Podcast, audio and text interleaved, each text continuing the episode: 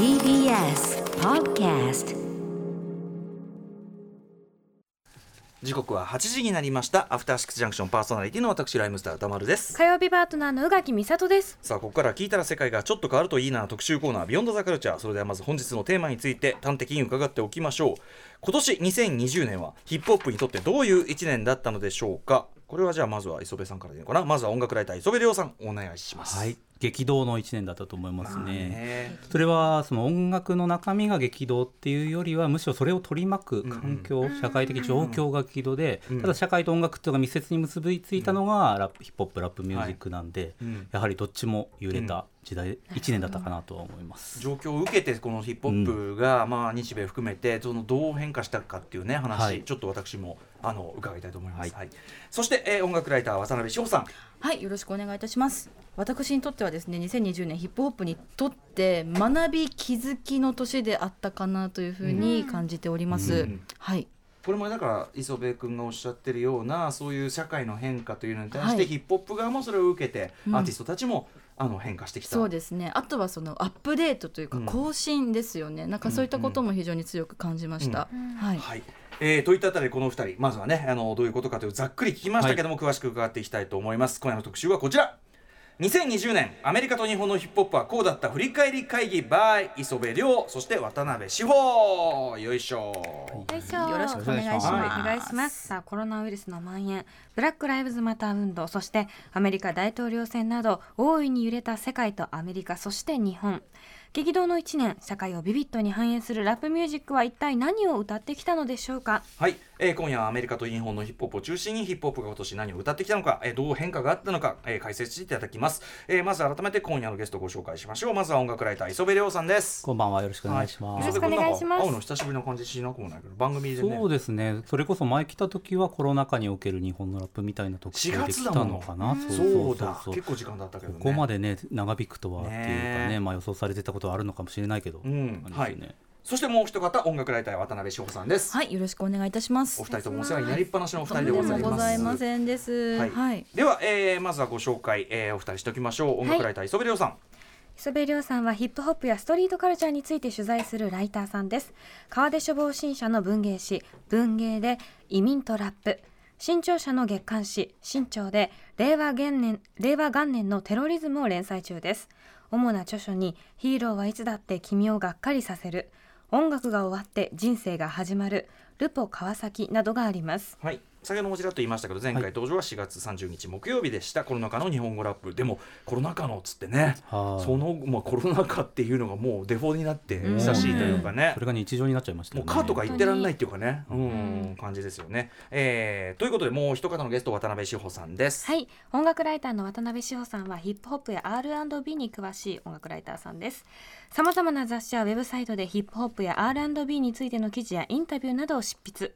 またブロック FM インサイドアウトやベイ FM ミュージックガレージルーム101などでラジオパーソナリティとしても活躍されていますはい、まあとにかくね、あのしほちゃんの番組聞けばね、あの最先端わかりますからね。うんいやいやね。はい、えー前回ご登場は6月16日火曜日、その時もブロックライブスマーターとはいヒップホップということでね、お話を伺いました。先月ながらはいありがとうございます。今年はもうそのね、ここからまあここから話散々するだろうけど、コロナウイルスがあって、ブラックライブスマーターはい一年ですよも本当にって。大統領選あって、やっぱ世界的に見ても香港のいろいろあって、だからさもうなんか。なんだか後から振り返って2020何だったんだっていうね。ねえなんかなかなかこう自分でも消化できないままもう12月も15日になっちゃったまあ、みたいな。まだ当事者だからね、はい。だからそのまだ当事者ゆえのこうなんていうかな、うん。総括できなさ感っていうのははい。まだあるかもしれないけどね、うんはい。まあお二人もえ ちょっと一応お二人こ個人的にはだ元気？みたいな。元気。元気？大変だけど元気。うん元気？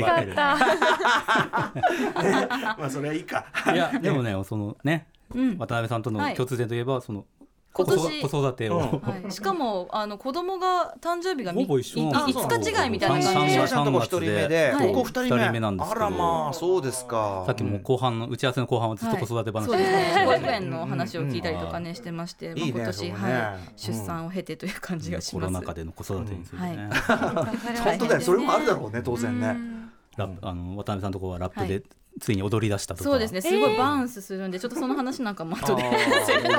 いやでもそりゃそうだよね。慣れてるもんねうちの上の5そ歳児はそのなんスポーティファイでラップのプレイリストとかかけてると上で20のラップパートを歌い出したりとかして一一応ラップっていう歌唱法は意識してんだなみたいやもうだからそっから始まった世代だからね。こうなんてもうほらスタートラインがね。はい。ね、すごいからね、ちょっとどう、どうお育ちになるのか楽しみでございます。はい、ということで、そんなお二人にですね、今年のに、えっ、と、日本とアメリカヒップホップシーンを振り返っていただきます。えーお知らせの後、本編開始です。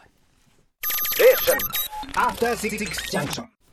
時刻は8時7分。TBS ラジオをキーステーションにお送りしているアフターシックスジャンクションはい、えー私パーソナリティの歌丸と。宇垣美里です。さて今夜の特集は2020年。アメリカと日本のヒップホップはこうだった。振り返り会議。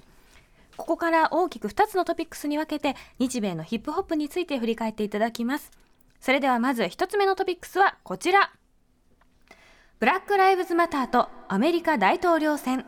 はい。ということでまずはじゃあ志保さんから、はい。このテーマね。ね。はい。まあ前もねこの話ブラック・ライブズ・マターの話はしましたけども、はい、そうなんですよね。でブラック・ライブズ・マターで私が非常にこう、まあ、アメリカのメディアなどを見ててあの、まあ、よく見るなって言った思ったこうフレーズがですね結束とか、うん。あ団結とか融合とかやっぱそういったあのフレーズをよく目にしたんですね。うん。で片やアメリカ大統領選挙になった時にはやっぱりその分断ですよね、それは思想のもとであったりあのエスニシティののもとにして、うんうん。もしもしくはまあ人種をもとにした分断ということですけれども、なのでその結束力であるとか団結っていったものと全く真反対その分断ということがこんなにもこうぶつかり合ってあの語られたりとか実際それがこう大きな事件に発展したりとか、うん。そんな状況を見たことがないなって非常にですねびっくりっていう感じがしましたしある意味裏表でもあるかもしれないけどね、はいその結束すれば当然そのはい。ある種の勢力がガッとなる、すよね。それの違いが際立つっていう、はい、揺り戻しみたいなものもあるでしょうし、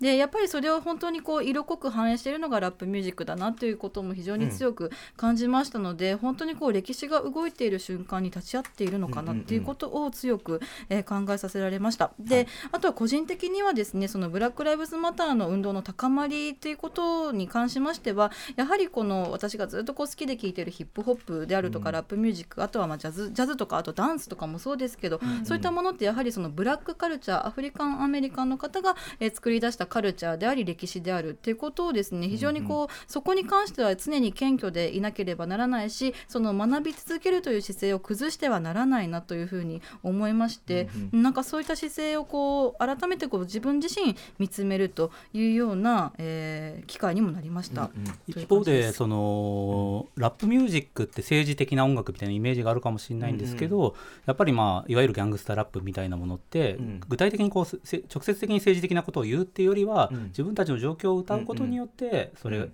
その厳しい生活とかね、うん。その犯罪に巻き込まれていくことっていうところを歌うことによって、ん。嫌がおうがなしにその政治的なイメージをも、はいはいまとってしまうっていうのがラップの本質でもあったりとかするのでだから実はそそれまでの BLM とラップミュージックって微妙に距離があったところもあったりしたんですよね。その例えばケンドリック・ラマーの「オーライト」って曲がアンセムになったりとかしたけど、ケンドリック・ラマー自身は、その BLM に参あデモっていうものに参加するよりは意識を高く持ってみたいなことを言ったりとか、ただ今回はそのあのケンドリックもその地地元のコンプトのデモに参加したりとか、うんうんうんその BLM 自身が今回にあの5月に起きたジョージ・フロイドさんの殺害事件っていうのをきっかけにものすごい今までよりあの桁違いにうんうん。全米を巻き込むムーブメントになったので、うんうん。ラップ自体もそれに巻き込まれたみたいな、うんその今バックでかかってるそのあのビガーピクチャーっていうそのリルベイビーの曲とかも、うん。彼も昔はそこまでこう政治的なことをようなタイプではなかったですよね。いわゆるそのあの俺はこんだけすげえ腕時計つけたんだぜみたいなことをいつもラップしてて、で、まあ、彼もだからそう磯部さんおっしゃる通り、うん。この今回のこうなんていうんですかねブラック・ライブズ・マターの高まりを受けてやはりその意識的にこの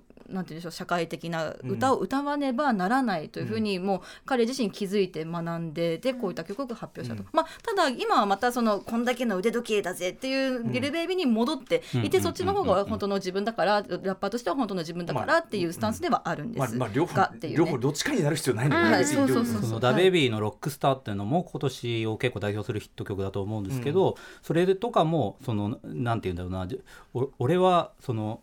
あのパパトカーなんてあの大嫌いでそのランボルギーニに乗るんだって言って、うんうん。それで警官みたいにピストルを下げてんだぜ、みたいな、はい。その警官みたいに俺はかっこいいみたいなことを言い方をするんだけど要するにそれってそれだけ彼がの生活の中で警官っていうのが近い存存在で、そのまあ愛愛憎というか愛はあんまりないかもしれないけど、うんうんうん。それぐらい警官みたいにピストルを下げてんだぜっていう表現が成り立つぐらい近い存在で彼は彼自身もやっぱりいろんな犯罪の中でそういう事件も起こしてきたりとかするんですけど、それでそのベッドのアワードの、あのーライブパフォーマンスではいいきなりこの曲の頭で警官に首を足で押さえつけ、自分が押さえつけられてそこでそのラップをするそう警官に対する怒りをボワーってぶちまけるパフォーマンスから始まるみたいな。うんまあ、それも本当に自分がジョージ・フロイドさんが殺された時と同じ格好でラップをするっていうパフォーマンスをしたんですよ息ができね。BT は特にねやっぱりその、うん。まあまあブラックエンターテインメントテレビでございますのでね。はい。まあでも本当になんていうかな、80年代、まあ、終盤とかのすごいこうポリティカル、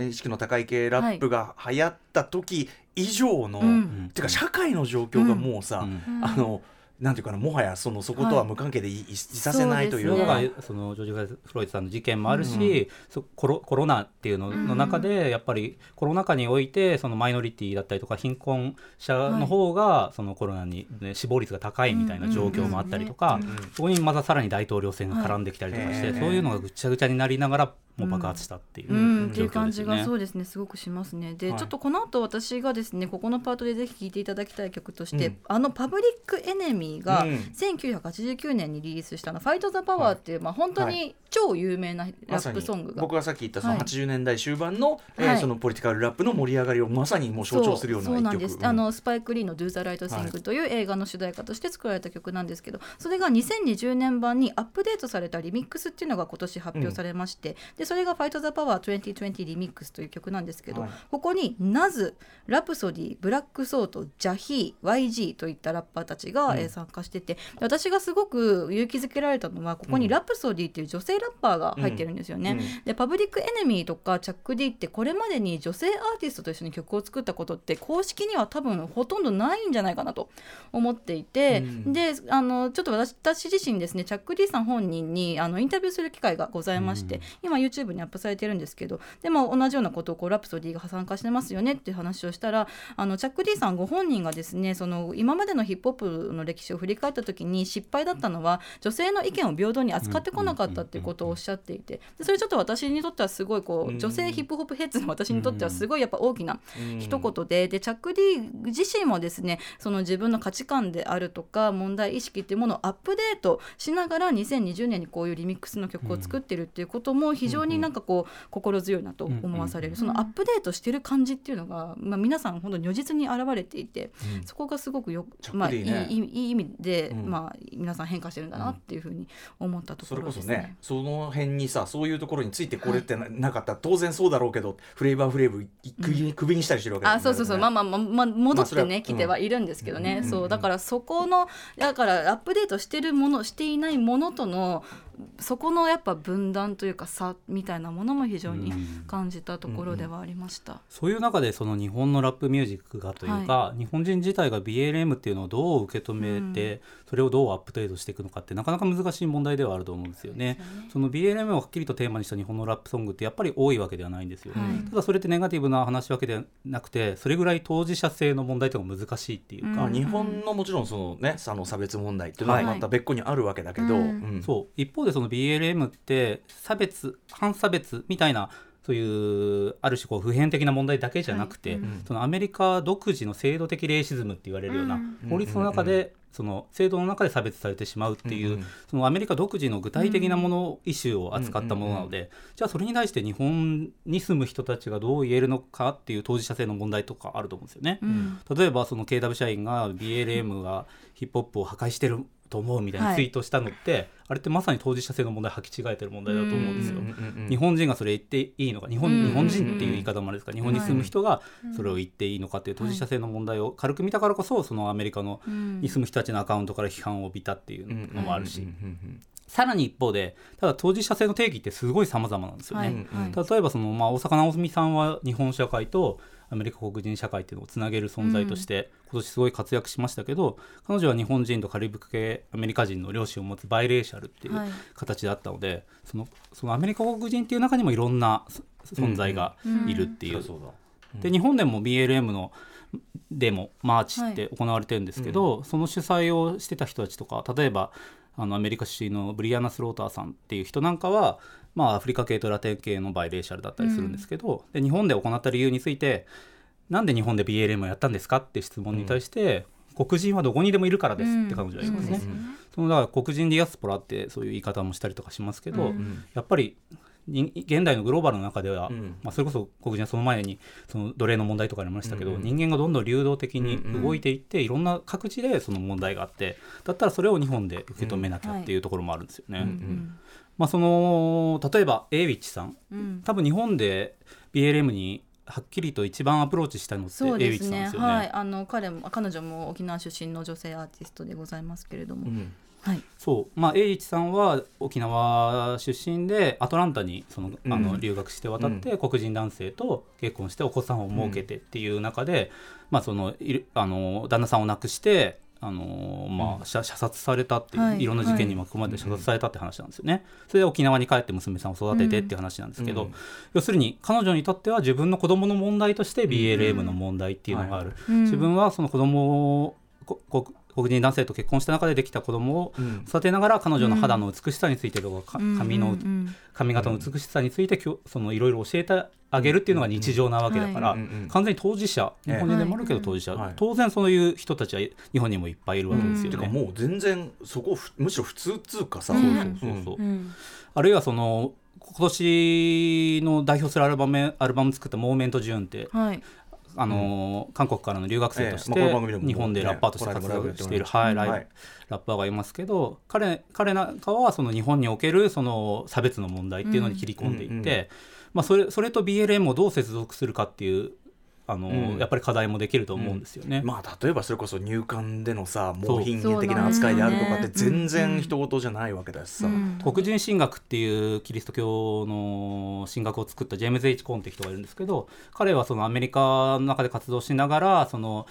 アメリカの黒人とその日本在日コリアンっていうのの共闘っていうのができないかっていう、うんうんうんあのひいては世界中のマイノリティのを団結する神学っていうのを作られないかみたいなことも考えたりとかしていて、うんうんうんそで彼は川崎でそれをその考えに至ったんですね、うん川崎の在日コリアンの教会に呼ばれた時にその考えに至ったりとかして、うんうんうんそこでそのそのラップがま今も行われてるっていうのもあ話面白い話ですけど、うんうんうんうん。なるほど。はい、うん。というあたりでじゃあ、はいえっ、とそれに関連して曲をちょっと聞きたい感じかな、あそうですね。なのでちょっと先ほどもですね軽く紹介しましたパブリックエネミーが今年リリースしました「ファイト・ザ・パワー2020リミックス」を聞いていただきたいと思います。さっき私がですねあの、えー名前出しました。ラプソディというラッパーが2番目にマイクパスがこう回ってくる役回り、で彼女は最後にブリオナ・テイラーさんの名前とかも、えー出してラップしておりますのでちょっと注目して聞いていただきたいなというふうに思いますじゃあ曲紹介。はい、えーそれではお聴きいただきましょう。パブリックエネミーで「ファイト・ザ・パワー2020リミックス」はい、えー、パブリックエネミーファイトザパワー2020というかね2020リミックスいろんな人はい。参加しております、お聞きいただいております、はいかっこいいよ、うん。そうなのでちょっと私もですね、まあ、今回その、まあ、ブラック・ライブズ・マターとアメリカ大統領選っていう感じでこうアメリカのシーンバーッと見ててでちょっとまあ一つ驚いたのは、さっきこうあの、まあ、分断がどうのこうのって言ったんですけどやっぱヒップホップシーンにおいても、うんうん。なんとなくあのトーンとしてはみんなが、あのアンチトランプっていうトーンはあったんですよね。当然そうだべって思うけど、うん。だけど、リル・ウェインとか、はい。あとアイスキューブとかカニエがね。あそう、まあ、まずカニエ。がね、まあ、カニエ。はまたいろいろ自分自身が大統領選で、そうなんですよ。ああと50もかな？あそう50セントも発言して、あ下手こいたと思ってすぐ撤回したんですけあどそうなんでそういうまあいろんな元元カノに怒られてそうそう撤回したいろんななのでそういうですねリル・ウェインも TI にめっちゃ説教食らってたよね。そうそうそう、ん。なのでそのラッパーアメリカのしかも黒人ラッパーの中においてもやっぱりトランプ支持者っていうのが出てきたんですね。まあ、理由はそれぞれなのそう理由はそれぞれいろいろあるんですよ。ででもやっぱりジェームス・ブラウンがそれこそその共和党にこういろんな告知のためにやるからって予算をちらつかされて、んその共和党支持に転換してひっくり返されたりとか、はい。昔からあるんですよね、ねそれ同じことでラチナプランとかねそうなんです。あのトランプが言うやつにうんまさにリル・ウェインのところそうそう。アイスキューブとかがその民主党と共和党に同じよう。にこう相談を持ちかけたら共和党の方がこう。目の前でこう人参ぶら下げてくれてというかあるいはまた福音派っていうそのキリキリスト教の派の中でその共和党支持に絡むあの黒人層も当然いるので。そうですね、まあ、カニエ・ウエストも、まあ、ちょっとそういった節があるんですけれども、うんそこもまたちょっと。へーって思ったというか、ね。でまあそもそもでもトランプドナルド・トランプさんってこう自分一代で成り上がった不動産王みたいな感じでで政治経験全くないのに大統領まで上り詰めたって、うんうんうんそこって結構ヒップホップ的というか、うん。でまあ、大統領になる前からそのあの不動産王として名を馳せたトランプに憧れてマック・ミラーとかもドナルド・トランプって曲出してるし結構ラップのリリックの中には出てくる。本当に成功したかっていうのはちょっと、はい。今今やそうなんですけどね。なんかうん。歌舞伎ぶりもうんそのそうラップっぽいっていうかエミネムもねもともとはトランプと結構近い存在だったのがなんか今はもう完全にアンチトランプですけど、だからそういった動きを見せられ見せられてるとも変ですけど、こう見るにつけああ一種のね だからろはい。路悪っていうかさ、ええそういうあれとしてっていうのはまあそうあぶり出されたんだうんうんうんうん。なって別にその誰がな誰をせ誰がどの政党を支持するとかは全く自由なんですけど、なるほどなと思いながら、なるほどなだよねなるほどなです。見てました。はい。そうそういう感じです。ただ出出回いかんよっていうね。ん？出回出回いけないフェイクニュースというかね、デマというかね。あの Q アノンダブ社員って今呼ばれてるっていう本人も言ってましたからね。自覚のかいっおっしゃっておっしゃってらっしゃったんですねクソフェイク。ニュースやろうはい。ということでさあ次行きましょう、まあまあここまでは音楽ライターの石部亮さんと渡辺志保さんに2020年のヒップホップシーンについて解説していただいておりますさあ続いてのトピックスはこちらコロナ禍と SNS はい。ということでまあ、はい。言わずもがなもう世界を覆ってるコロナウイルス化なわけですけども、本当にもうこんなな世の中になるなんて誰が想像したかというような感じがするんですけれどもその、まあ、コロナで、まあ、ぶっちゃけそのあんまり家にで家から出なさんなという世の中に、まあ、世界的になりましてでみんな何をしたかと言いますと家で動画を作るということをみんなしていたんですよね。で特にアメリカでは TikTok が日本以上に大流行していて、でちょっとさ前に調べたところですね TikTok って、まあ、全体のこう収益の7割は中国、まあ、あの中国産のアプリなんで、うんうん。中国発祥のアプリなんで中国が7割。でその次第2位が2割。その100%のうち20%はアメリカが収益を上げ出していると、でその他の残りの1割をまあその他の世界が分け合ってる、うんうん。でなので本当に莫大なシェアをうん。こう持ってですね、アメリカでは今本当にこう TikTok が大人気で、もうユーザー、アクティブユーザーがもう今1億人に達しているというふうにも報じられておりますと。ね。さっきの続きから言うとトランプがそれをバンしようとねしてはい。ただそれも何回も何回も延期されて、はい、そうなんです。だからもうバンしようとしても大統領ですらバンできないぐらいやっぱりこう、みんなの愛されアプリになってると。で、えー、とこれもですねちょっと私が見た記事によると,、えー、と日本とか、まあ、他のアジアの国って、ん TikTok のメインユーザーがこうどんどん低年齢化してるそうなんですね、まあ、小学生とか中学生高校生。はい、がメインユーザーなんですけどアメリカってさん20代30代のユーザーもどんどん増えているそうで,、へーでなので TikTok で流行った曲がそのまま全米ナンバーワンヒットになるみたいなものがもう本当テンプレ化しているところがあります。で今年すごくですね話題を呼んだ WAP という曲がありまして、うんうんカーディ・ビーとメーガン・ジー・スターリオンという女性ラッパー2人で、えー作った紹介いただきましたね、すごく過激なもう大洪水みたいな、うんモップ持ってこい曲なんですけどそれもやっぱり TikTok のヒットっていうのが非常にこうですねまあヒットの要因としては非常に大きかったと。おばさまがダンスしてたりする、そうみんながそうダンスしててあとなんか流行ってたのがリミックスみたいなものも流行ってて、ティックあの WAP ってすごい過激な歌詞なんですけどそれにちょっと間抜けなインストをつくつけて自分でブレンドリミックスを作るっていうのも TikTok ですごい流行ったっぽいんですね。なんかまあそういったものもこうヒットのえー要因になっていると。で私が一つ面白いなと思ったのはあのアメリカの今ティーンエイジャーのラッパーのリル・モジーっていう男の子がいて、彼の「Blueberry Faygo」っていうすごい爽やかな曲があるんですけど、うんうんそれもアメリカの TikTok ですごい流行ったんですよ。うんでその後数ヶ月後にですね日本の TikTok でも流行って、でこの「Blueberry Faygo」っていう超爽やかな曲をかけながらあ今後ろにかかってるんですけどあのなんとかあるあるを言っていくっていう本当に全然曲と関係ない日本の TikTok の流行。例えばアメリカで映画それをやってたわけじゃねないんですよ。例えば A 型の女の子あるあるとか遠距離恋愛カップルあるあるとかを。でそれ多分なんかリズムだけなんですよ。なんなかうん誰誰が誰が始めたのかわかんない。もうあの昭和生まれにはわからないヒットのあれなんですけどそういうヒットも流行ってて。だから今までこうアメリカのナンバーワンの曲が日本でもナンバーワンになることって絶対なんかなかったんですけど、うんうん。もしかして TikTok がその架け橋になるのかなとかそうだよね、うん思って。ねにはみんな見見てるわけだもんね、はい。いるところではありますやっぱりでも日本独自日本のラップミュージックもはい。日本の TikTok シーンの中で流行ったりとかしてますよね。そうなんですよ。だからもう日本でもね TikTok まあこの前にね、はい。かかってたその DJ チャリー &DJ タツキのうん。その「極バイブス」っていう曲なんかは、そのまあ当時がのサビが、ええ。あれでとビデオでやってる当時の踊りをみんな、はいみんなやってる TikTok でやってる。なんと田か辺さんちの子供もまで踊り出してるっていう。子がこれです。あごいななんて言えばいいんだろうなこの。なんか手をね振膝って。手を振りながら膝を曲げて。膝をギリギリまで、はい。うん曲げてやる体に悪そうな。大変そうじゃない、そう若くないと絶対できないだろうみたいな。昭和生まれにはできないムーブみんな軽々とやってまして、流行ってるんだ。ううんそういう流行り方も日本でし始めてるってことですよね。まあ、当然ね日本の若いラッパーだったらそのね。それは利用してくるでしょうしね、うん。はい。そうなんです。あ今ああ今やってますね。やってますね。なんかえズボン履いてる。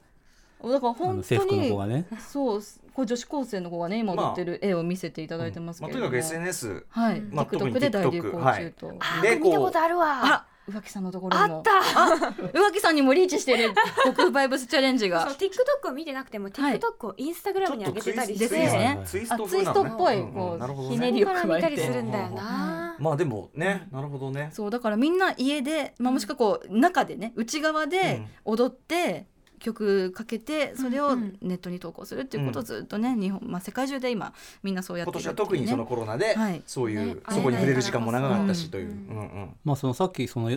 独特のダンスやってた当時はその結構やっぱり SNS 時代のトレンドセッターみたいなところもあって、うん。彼が関わった「ティーンエイジバイブ」って曲も流行ったんですけど、うん。それはまあ KGM っていうはい。ラ,、ラッパーの曲に当時があのフィーチャリングされて、うん。 Chaki Zulu っていうプロデューサーが作ってって、うん。今後ろでかかってきますけど、まあ、これは直接的にコロナと関係あるっていうよりは連想的なものなんですけど、うん。まあ、この曲聴いてもらったら分かるように、うん。まあ、ちロックな曲なんですよね。うんうんそれでまあそれはエモラップみたいにアメリカで言われてそのうん。オルタナティブロックとラップの融合みたいのってアメリカの一つの潮流としてあるんですけど、ええはい。そこの翻訳っていうか、うんうん。むしろメロコアとか、うん。うんミクスチャーロックとか、まあ、和製ジャンルですよね日本でメロコアとかミクスチャーロックって日本でしかない言葉なんでその和製イーモラップの翻訳としてそういう和製ジャンルを作ったっていう。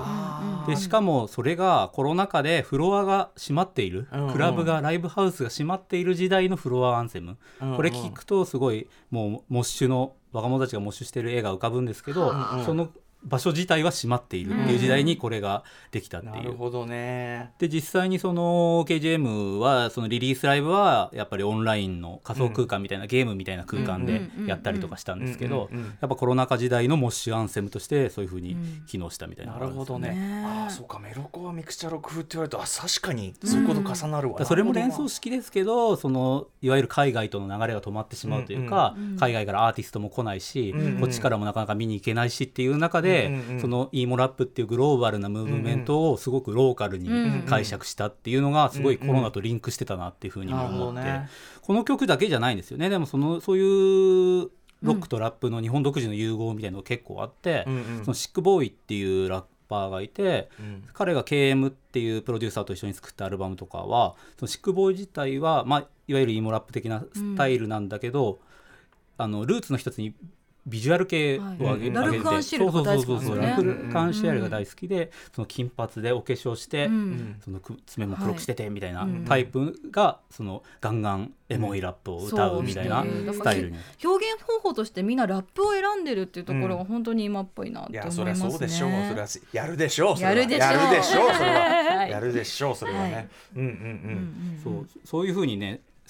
佐藤っていうねなんじ言葉だけだとちょっと字面が説明しにくいですが、S にアジアの「ア」にあ TOH って書いてこれで佐佐藤っていう。藤ってこと佐藤う。んとかリールソフトテニスって彼らはバンド畑というか、うん。その打ち込み畑というか、うん。そういうところからラップにアプローチしてる人たちとかもいますし、うん。うん。でそれってすごいグローバルからローカルへ傾いた一方でうん。海外へは行けない海外から来ないんだけど当然ネットはつながってる状態なので、うん。うん。だからトレンドは抑えつつそうなんです。リンクはしつつ、うん自分たちの動きになっていくみたいな。さらにそのその Spotify みたいなあの中では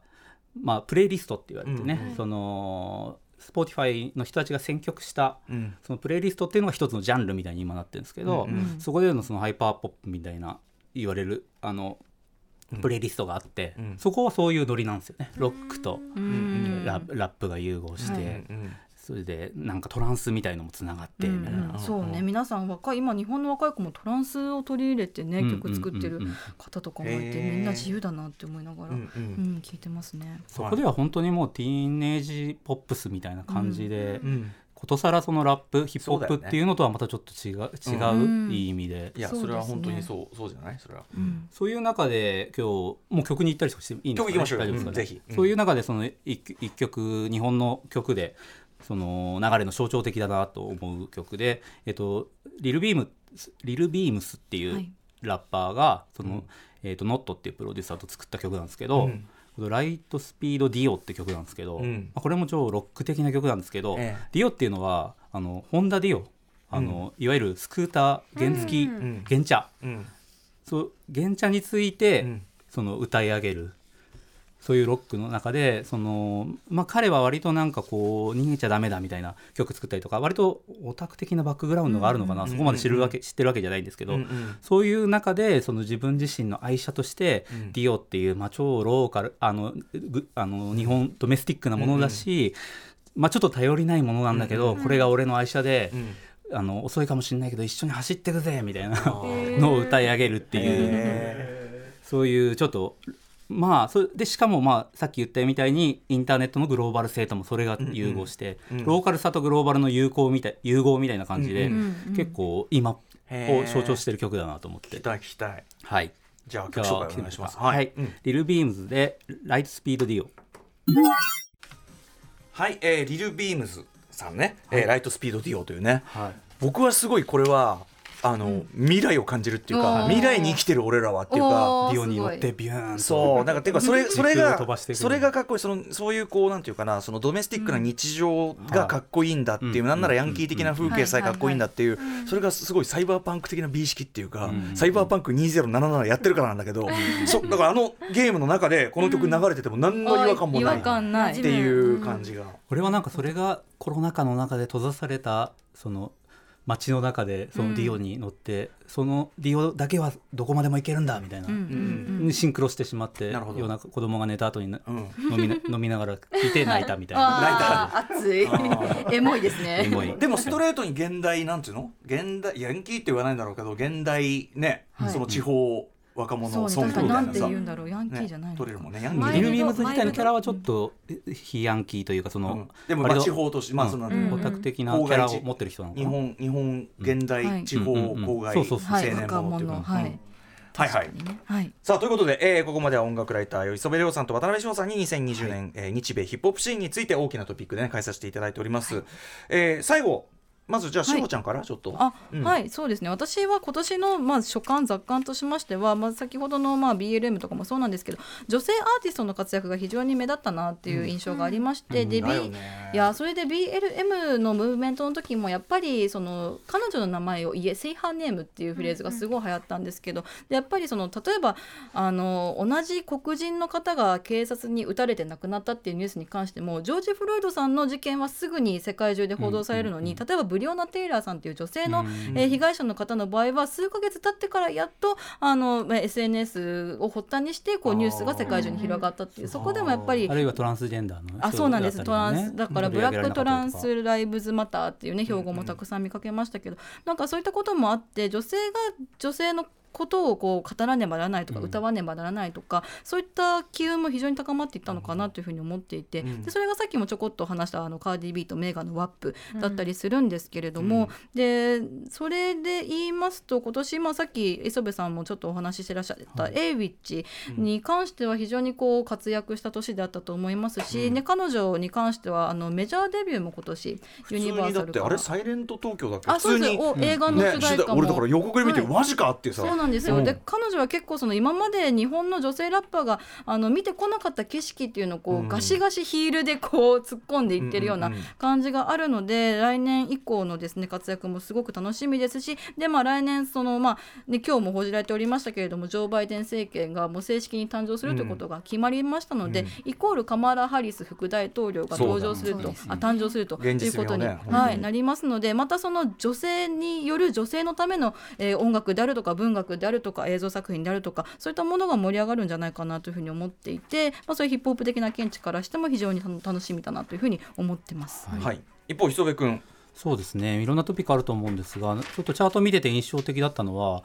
亡くなったラッパーの曲？亡くな、あるいは亡くなったラッパーのアルバムっていうのがヒットしまくったりあるいはまあ良作いい作品だったりした年だったなって思うんですけど、うん。まあ、ジュースワールドっていうラッパーとか、はい。そのポップスモークマック・ミラー、うん。そのまあ、ジュースワールドなんかもう本当になくなったのかと思うぐらいずっと、ねチャートにずっと新曲が上がりまくるみたいなポップスモ状態でーク。もですよね。ずっとうん。チャーポップスモークは本当に注目されて、うん。そのいよいよファーストアルバムが出る直前に亡くなってしまったっていう,、状況になったんですけど、うん。まあそのねラッパーが亡くな亡くなってしまうっていうのは悲しいかな。その今までもずっとうん。今年だけではなくてうん。あるし、そのラッパーって大量曲を大量に常に撮ってる人たちなので、はい。それを使ってアルバムを出すっていうのも今まであったりとかしたんですけど、やっぱり今年なんか印象的だったのは BLM の話にまた戻りますけど BLM って亡くなった人たちとの連帯っていう側面もあったんですよね。うん。それこそ大坂なおみさんがその亡くな毎毎回試合ごとに亡くなった、はい。マスクをね。亡くなった殺された人たちのマスクをつけたりとか、うんそういうそれでそのポップスモークの「ディオール」っていう、まあ、この曲自体は2019年の曲なんですけど、まあ、今回のファースト出た亡くなった後に出たファーストアルバムにボーナストラックとして収録されたアンセムみたいな曲で、うん。その BLM の現プロテストの現場って、まあ、もちろんオーライケンドリックの「オーライト」みたいな、まあうんある種意識が高いような曲っていうのも前かかったっていうのが話題になりやすいんですけど、今回の今年の BLM って本当にでかくなったので、うん。そこでは本当にヒット曲っていうか、うん。そのみんなが知ってるような、うんあるいはストリートアンセムみたいのが、うんをガーンとかけてみんなで合唱しながらうん。プロテストするみたいな状況が YouTube とか見てると結構あるんですよね、そういう中でその